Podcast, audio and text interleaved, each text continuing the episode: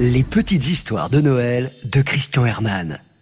Voyez-vous, je suis romancier et chaque année, je cherche un sujet pour l'écriture d'un nouveau livre.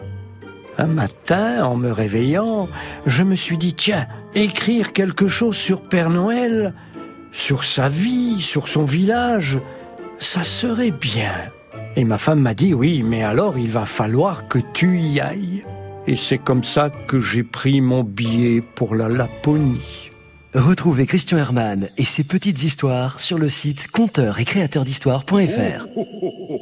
France